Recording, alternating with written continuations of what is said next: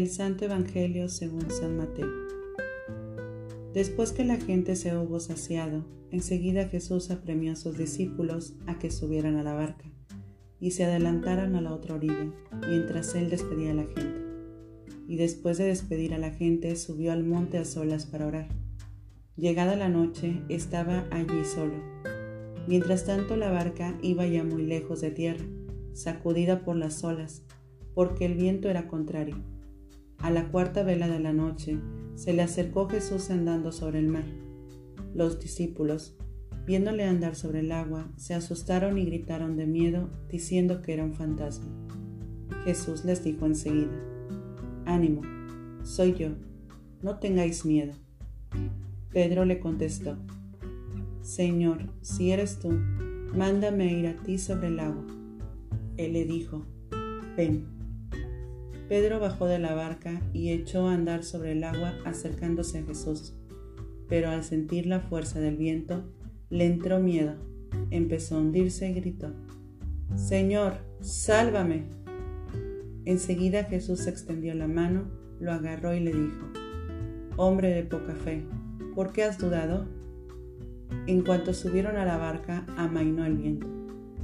Los de la barca se postraron ante él diciendo, Realmente eres el Hijo de Dios. Palabra del Señor. Gloria a ti, Señor Jesús. Reflexión.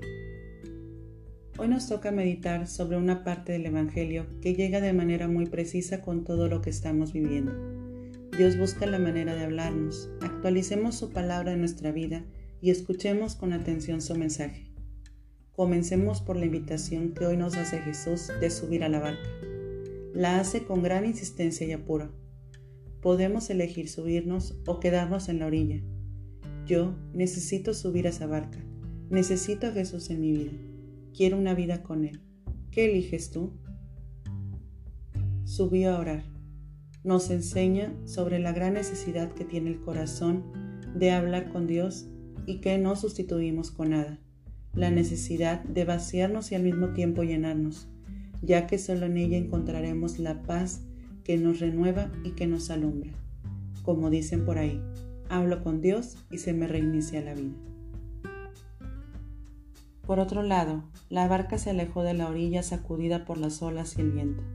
Y es que el mundo es así, pareciera soplar en contra para alejarnos de Dios.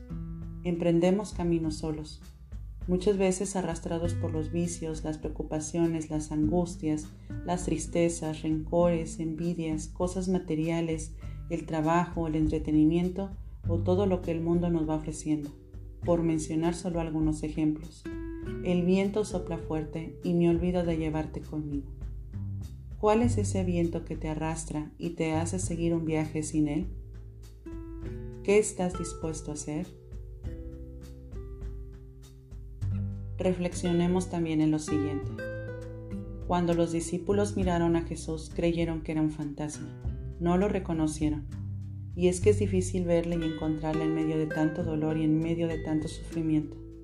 Pero está presente, está luchando fuerte contigo y conmigo, inspirando médicos, enfermeras, científicos, sacerdotes, laicos y mucho más. Así que Él nos dice, ánimo, no tengas miedo. Dejemos que estas palabras nos resuenen siempre una y otra vez que nos sintamos angustiados. Confiemos, Miremos la situación de Pedro.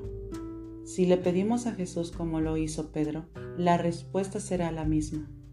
Ven. La pregunta es, ¿qué tanto dudamos al dar este paso? Nuestra fragilidad humana y las seducciones de este mundo no nos permiten muchas veces caminar a Él con entrega y confianza. Pero no nos sintamos desanimados por esto, porque aún siendo así, Jesús nos tiende la mano para rescatarnos. Solo basta pedírselo. Jesús, sálvame. Encontrarás cosas que jamás imaginaste y dirás como yo con el corazón, realmente eres el Hijo de Dios. Oración. Señor, te damos gracias porque estás con nosotros en esta batalla.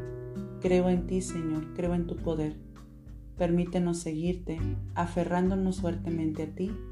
Amén.